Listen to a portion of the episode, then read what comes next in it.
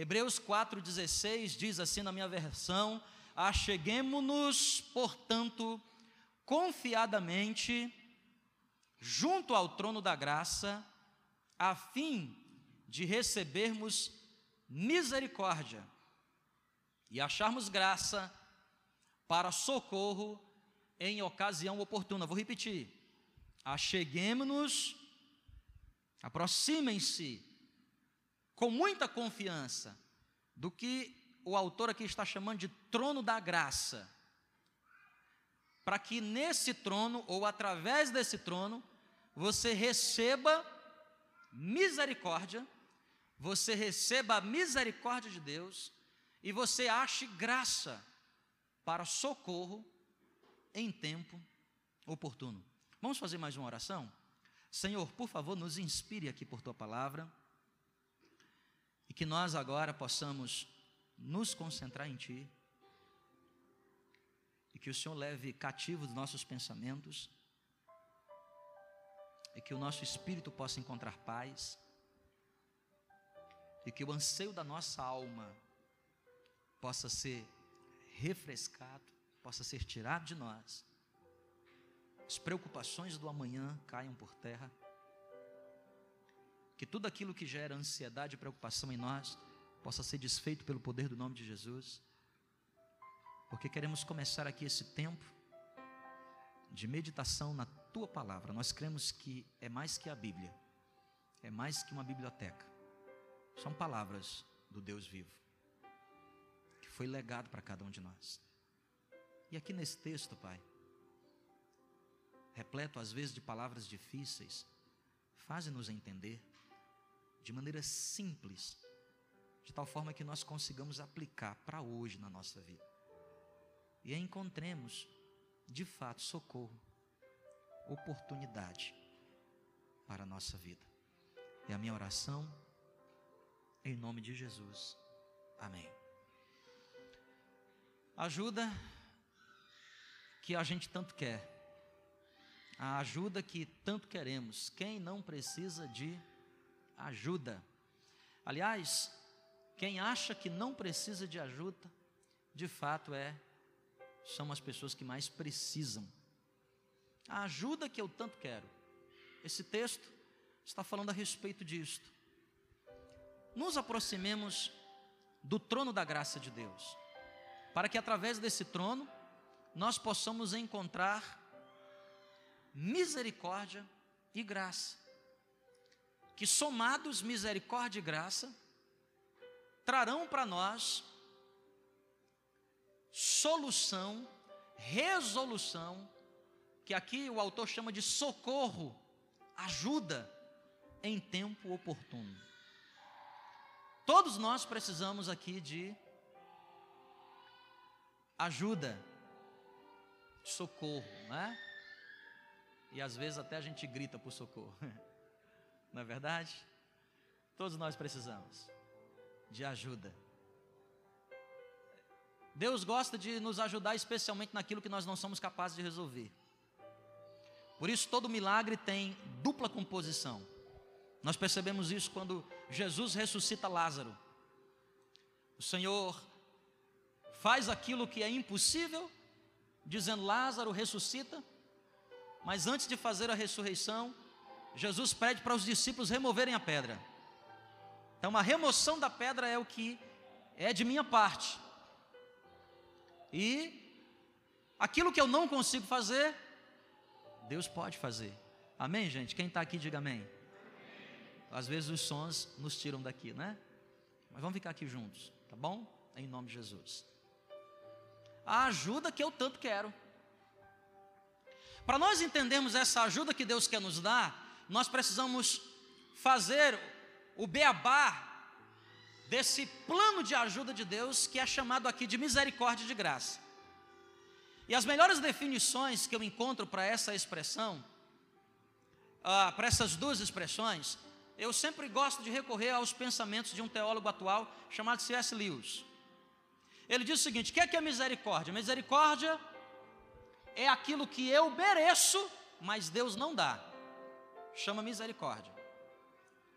Eu passei, por exemplo, no sinal vermelho, não deveria passar.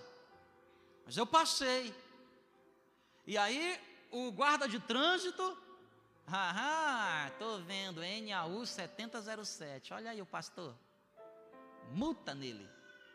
Ué, tá certo. Eu infringi uma lei de trânsito.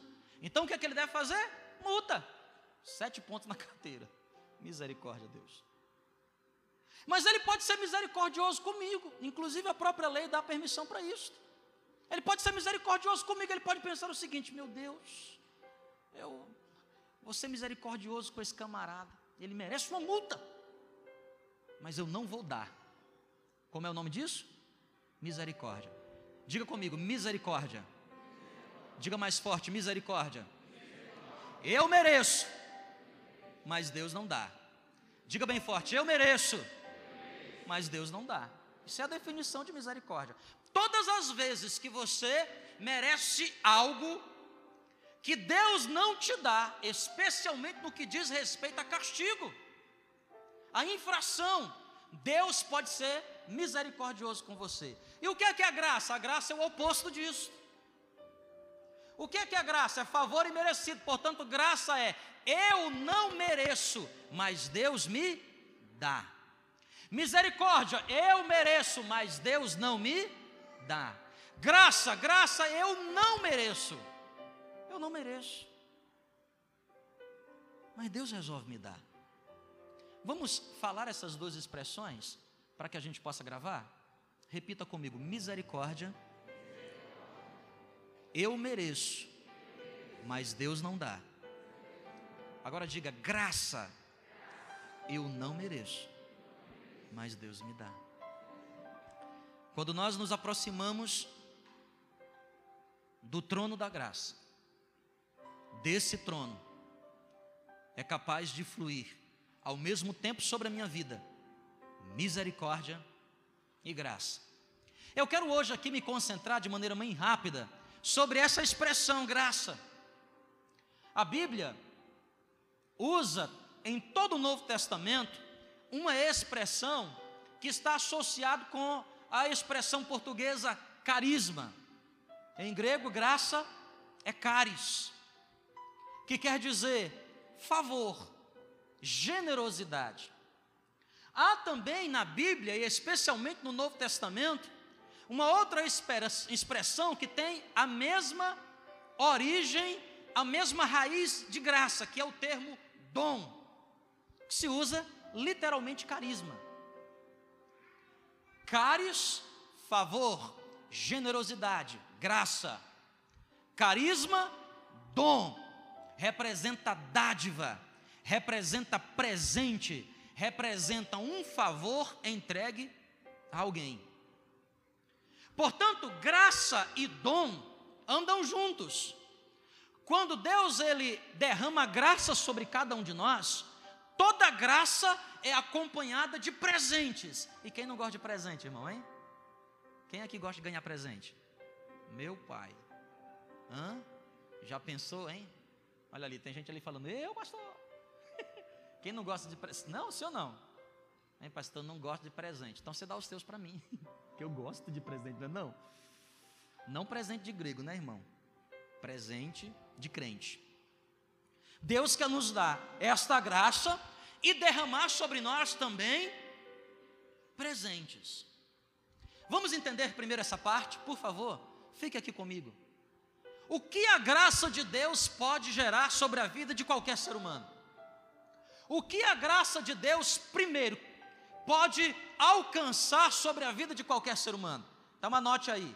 E aí eu vou precisar da tua ajuda. Você me localizar aqui alguns textos. Romanos 3, 24. Talvez fique mais fácil aqui na projeção. Romanos, capítulo 3, verso de número 24. Olha o que a palavra de Deus diz: sendo justificados gratuitamente. Em outras palavras, sendo justificados pela graça, sendo justificados, mesmo sem merecimento, por sua graça, mediante a redenção que há também em Cristo Jesus. Querido, presta atenção aqui. Quem está aqui, diga glória a Deus. O primeiro benefício da graça de Deus é justificação. E nós precisamos entender um pouco melhor sobre o que isso representa para cada um de nós. Primeiro, você precisa compreender que o salário do pecado é sempre morte. Todas as vezes que há uma infração, a morte nos, nos acompanha. E quando a Bíblia está falando de morte, ela está falando muito mais do que a morte que nós a conhecemos e às vezes fugimos dela. Quando você infringe qualquer mandamento de Deus, 1307 ordenanças, que Moisés resumiu nos, nos dez mandamentos, você está susceptível ao salário do pecado. E o salário do pecado é a morte, que pode vir de maneira física, pode vir de maneira especial, especial, mas que nos dias atuais vem mais profundamente de maneira emocional. Porque a, nossas, a nossa alma é como algo que liga o nosso, a nossa vida espiritual, o nosso espírito com esse mundo. Por isso os males do século estão todos associados com a alma. Agora, a palavra de Deus diz que o pecado em mim habita. Porque não há um justo sequer. Talvez você diga comigo: Ah, eu, pastor, eu faço tudo certinho. Eu também faço. Pastor, eu, eu, eu nunca eh, sequer pratiquei um delito grave. Pastor, eu, eu, eu faço de tudo até para não mentir. O jovem rico também fazia isso. Mas ainda assim ele precisou da graça de Deus. Porque é a graça de Deus que primeiramente nos justifica. Nos justifica de quê? Dos nossos delitos, das nossas falhas do que as nossas falhas poderá produzir em nós. Como é que atua isso? Você vai compreender de maneira muito simples. Todas as vezes que qualquer ser humano erra, erra em qualquer instância da vida, o primeiro sentimento que brota no seu coração é a culpa. É o que, igreja? A culpa. E ninguém aqui gosta de culpa. Ninguém gosta de chegar no seu quarto, colocar sua cabeça sobre o travesseiro. E parece que uma luzinha lá dentro da sua cabeça fica dizendo para você: Eu sei o que você fez.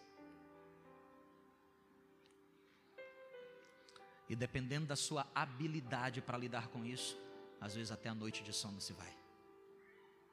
Ninguém gosta de culpa. Mas a palavra de Deus diz que desse trono da graça do Senhor flui um rio de justificação. E o primeiro ato da justificação é que ela nos absolve do pecado, removendo de nós a culpa. Isso é fantástico, irmão. Isso é fantástico. Porque o único detergente capaz de limpar a culpa se chama perdão. Por isso que quando você entra em conflito com seu cônjuge, e você sabe que aquilo vai produzir coisas horríveis dentro de você, porque você falhou, você não vê a hora de chegar para ele e dizer o quê? Perdoe-me. E o primeiro ato do perdão não é nem porque você quer de fato arrependimento, mudança, é porque você quer se livrar do remorso. Você quer se livrar da quê? Da da quê, igreja? Culpa mas o trono da graça de Deus pode fluir sobre mim e sobre você. Justificação. Justificados, pois, mediante a fé, temos o que? Temos o que? Paz. Ah, irmão, eu não sei se você entende, mas que coisa maravilhosa é você ter paz com Deus justificados, pois, mediante a fé, temos paz. Sabe por quê? Porque por mais que você tente enganar o seu cônjuge, por mais que você tente enganar quem você ama, por mais que você tente enganar lá no seu trabalho, por mais que você tente enganar em qualquer instância, há sempre aquele, você sabe disso. E Davi deixa claro para a gente, no Salmo 139: Para onde me ausentarei do teu espírito, ó Deus? Se subo no lugar mais elevado, lá tu estás. Se desço nas mais profundezas da terra, tu lá estás comigo. Se eu me deito, tu estás comigo. Se eu me levanto, lá tu estás. Eu entro no meu carro, tu está comigo. Meu pai, eu não tenho como me livrar. Por quê? Porque a primeira manifestação da voz de Deus a qualquer ser humano chama-se consciência. Quem está entendendo o que eu estou falando aqui, diga glória a Deus. Mas nessa noite, meu irmão, eu quero que você entenda que há um trono da graça posto sobre a sua vida. E o Senhor diz: acheguemos-nos, para que você experimente a verdadeira paz em Cristo que vem por meio da justificação. E o mais fantástico de tudo isso, eu consigo observar em Colossenses. Ajuda comigo aqui, Colossenses capítulo 2, versos 14 e 15. E essa canção que nós ministramos aqui sobre graça, ela é fantástica porque ela nos dá o completo entendimento a respeito disso. Olha o que diz Colossenses capítulo 2, versículo 14. Tendo, diga bem forte, tendo o que, igreja? Cancelado. O que? O escrito de dívida.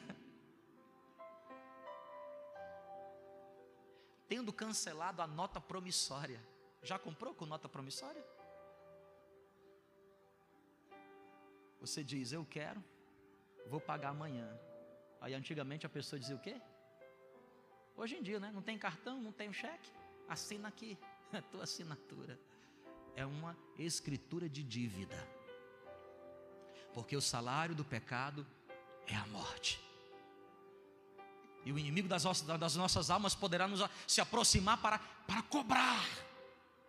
Mas a Bíblia diz que, tendo cancelado o escrito de dívida, que era contra nós e que constava de ordenanças, o qual era prejudicial, removeu esse essa dívida inteiramente, encravando onde, gente? Na cruz. E o verso 15 diz: "E despojando".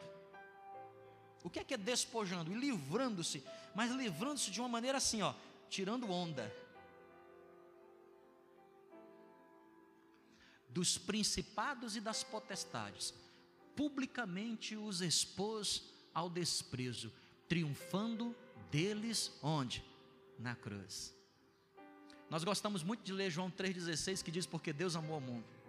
Mas nós nos esquecemos do verso 17 que diz que ele foi levantado para que todo aquele que nele olhe receba a rasgadura da sua dívida.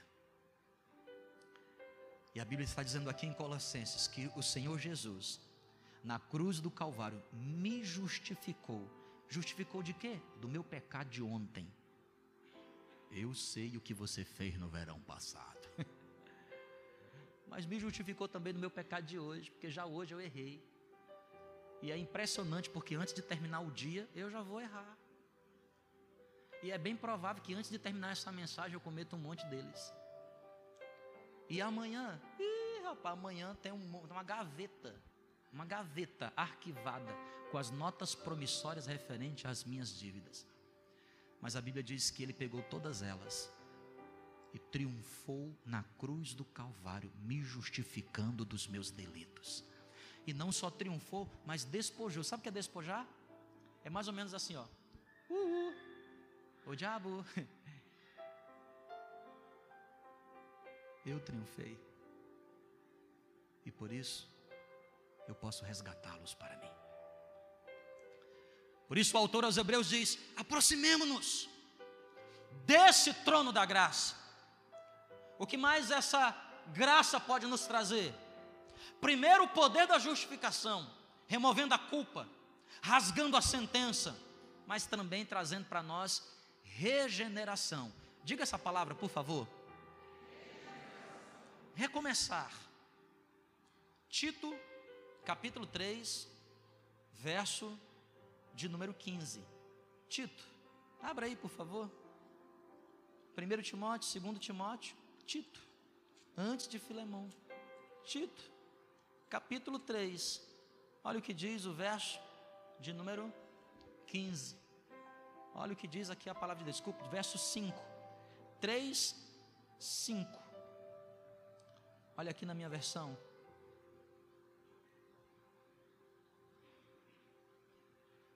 Não por obras de justiça, praticadas por nós, mas segundo a sua misericórdia, Ele nos salvou mediante o lavar regenerador e renovador do Espírito Santo de Deus. Querido, desse trono da graça de Deus, não flui somente justificação, mas flui para mim e para a tua vida também regeneração. Sabe o que significa? Que todas as vezes que eu me aproximo desse trono da graça e bebo da fonte, e bebo desse trono, flui para mim a justificação dos meus delitos, mas também novas oportunidades. Deus nos perdoa, nos justifica, e Ele chega para mim e para você, entrega na nossa mão um novo livreto, mas nele não tem nada escrito, e Ele diz para mim e para você: aqui você tem a possibilidade de começar tudo de novo. Regeneração. Agora fala sério, sério, de coração. Quem não gosta de novas oportunidades? Quem aqui nesta noite gostaria de receber de Deus uma nova oportunidade, seja para o que for? Levante assim bem alto sua mão. o trono da graça de Deus está disponível para você. Aí, pastor, é que o senhor não conhece a minha história de vida. Eu realmente não sei. Mas até aquele que sabe todas as coisas. Quando você se aproxima do trono da graça, ele diz: Eu também não quero saber. Eu só quero saber de a partir de agora. Pastor, mas eu, eu cometi muitos delitos. Nenhum deles é maior do que o que Cristo Jesus rasgou na cruz do Calvário. Trono da graça. E por isso se chama trono, porque é reino, não é uma democracia. Porque se fosse uma democracia, ele teria que abrir o livro da minha vida e, quem sabe, publicamente assim, fazer uma votação. Quem acha que o Jean merece uma segunda oportunidade, aperte um. Quem acha que não, aperte dois. 80%! Um! Ai meu Deus do céu! Não, é reino, é trono. Sabe o que significa trono? Já falei aqui na igreja, para nós no Ocidente é difícil a gente entender essas coisas. Mas na monarquia, não tem conversa com ninguém. Ele decide. E ele sentou-se no trono e ele disse: Sou eu quem tenho a oportunidade, a possibilidade de atirar a pedra mas eu não atiro, eu zero. E desse trono da graça flui regeneração. Oportunidade de um novo começo. Oportunidade de uma nova escritura. Oportunidade, meu querido, minha filha, meu irmão, de você ser feliz e de você ser abençoado em Cristo Jesus. Eu quero finalizar essa noite falando da última coisa que sai desse trono da graça. Sai a justificação que me perdoa e tira a culpa. Rasga a sentença. Sai a regeneração que produz para mim oportunidades de um novo começo. Mas em particular, esse último atributo que sai do trono da graça mexe muito comigo. Eu posso encontrá-lo em Tito capítulo 3, verso 7. Tito capítulo 3, versículo 7, diz assim: a fim de que, justificados por graça, nos tornemos seus herdeiros, segundo a esperança da vida eterna. Eu quero me concentrar nessa expressão nos tornemos seus o quê? Herdeiros. Conhece de herança não? Herança se dá para quem quer. Mas o princípio da herança é o princípio da paternidade. Quando alguém diz, tudo que eu tenho eu vou entregar a alguém, significa dizer, eu serei para você seu pai. Você entrará no meu direito de família. A Bíblia está falando que desse trono flui adoção, flui justificação, flui a regeneração, mas flui adoção. Você tem ideia do que significa isso, irmão? Jesus está dizendo para mim e para você o seguinte: se aproxime, venha para o meu trono da graça, porque você não ficará mais sozinho.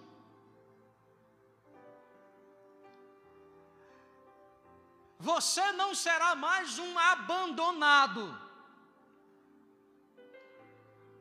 A vida, em diferentes instâncias, traz sobre nós abandono. Por isso que a maior necessidade de qualquer ser humano é a aceitação. E é impressionante como passamos boa parte da nossa vida buscando diante das pessoas que valorizamos a aceitação. Muitas vezes até trabalhamos e já temos o suficiente já alcançamos o teto que colocamos para nós, mas nós dizemos: eu preciso mais. Não é porque eu preciso, eu quero provar para todo mundo que eu posso mais, para ver se eu sou aceito, porque a vida me abandona. Às vezes os pais abandonam, às vezes o cônjuge abandona, às vezes o filho que você criou com tanta alegria te abandona, vira as costas.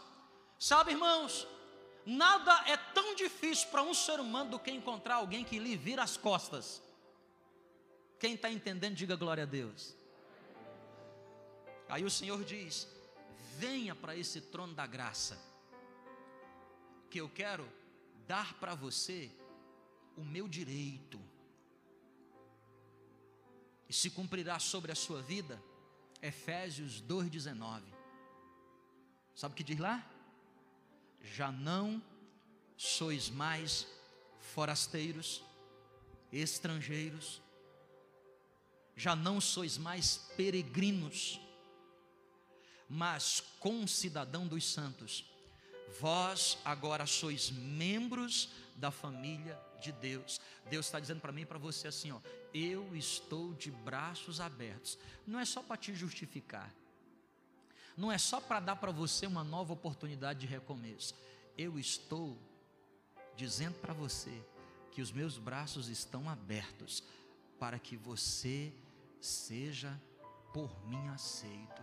Eu te aceito, eu te adoto, faça parte da minha família, porque todos podem te rejeitar, alguns até podem ser indiferentes com você, muitos podem ser contra você, mas eu te abraço, a minha graça te recebe, eu te adoto. E lá em Isaías diz que ele nos adota tão profundamente que é como se ele tivesse escrito o nosso nome na sua palma da mão. Como que os cravos que ali o penetraram, diz: ali está, ali está você, você é meu por isso, nessa mesma passagem profética, diz: Por acaso uma mãe se esqueceria do filho que amamenta? Por acaso? Não, ela não consegue esquecer. Mas ainda que porventura ela se esqueça, eu todavia, o Senhor, não me esquecerei de ti. ah, irmão, eu amo a justificação. Eu amo a oportunidade de novos começos, mas quando eu me deparo diante da adoção, essas outras coisas até ficam são subterfúgios. Porque eu me sinto acolhido. E aí, eu não preciso mais tentar ser quem eu não sou. E eu não preciso mais tentar provar o que de fato eu sou.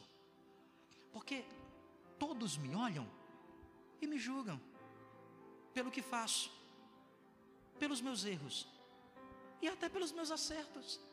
Os meus acertos e os meus erros produzem a minha reputação, mas nem a minha reputação é de fato quem eu sou.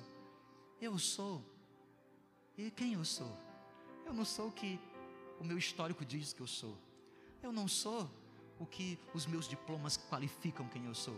Eu não sou o que a minha reputação, que pode até ser boa ou ruim. Eu não sou aquilo que os outros dizem que eu sou. Aliás, eu só consigo me encontrar genuinamente quando estou diante do trono da graça dele. No trono da graça dele, ele se revela a mim. Ele me faz conhecer não somente quem ele é, mas mais profundamente quem eu sou. E eu encontro liberdade para ser quem ele criou para que eu fosse. Sem máscaras. Quem está entendendo, diga amém. Sem máscaras. Porque um pai ou uma mãe recebe o filho. Eu tenho duas lá em casa. Eu olho para elas. Eu não vejo o cabelo encaracolado de uma, nem o cabelo liso da outra. Eu não vejo o talento de uma e a timidez da outra. Eu não vejo o carinho de uma e quem sabe a aspiração da outra. Não. Eu tenho um costume lá na minha casa. Eu sempre sou o último a dormir. E antes de eu ir para meu lugar de aconchego, eu sempre passo lá. E às vezes dormindo. E eu consigo enxergar nelas o que elas, quando estão acordadas, não conseguem exprimir para mim. Porque elas são muito mais do que aquele corpo físico lá deitado, agasalhado. Elas são minhas, minhas filhas. Elas são minhas. O Senhor nos adota e Ele chega para mim e diz: Você é meu. Você não precisa provar nada para ninguém. Você não precisa ser quem você não é. Eu amo você do jeito que você é. Aí você diz: Mas Deus, eu sou pobre, eu sou pequeno, e o Senhor sabe que dentro do meu coração até tem uns pecados que eu não quero que o Senhor entre. Ele diz: Eu não estou interessado nessas coisas, porque eu resgatei você, e eu quero libertar você, porque eu tenho para você um plano que você nunca foi capaz de imaginar. Só preciso de uma coisa. Eu preciso que você venha para o meu trono da graça. Lá eu te justifico. Ninguém poderá mais te acusar.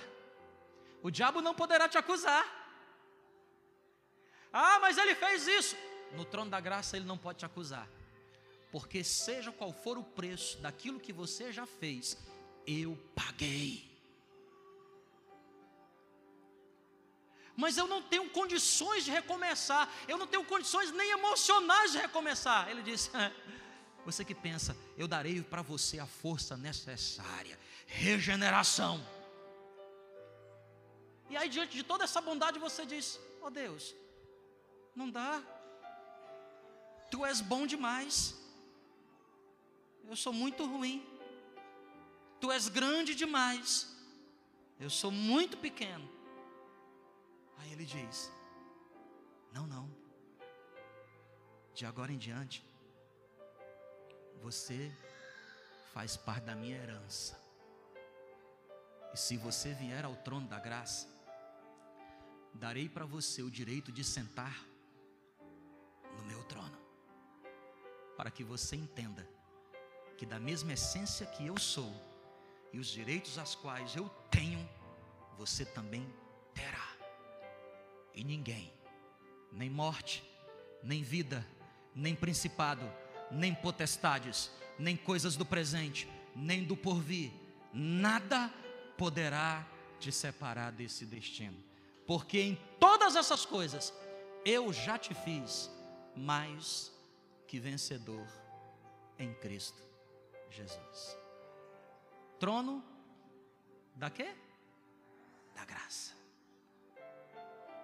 Vamos ficar de pé juntos?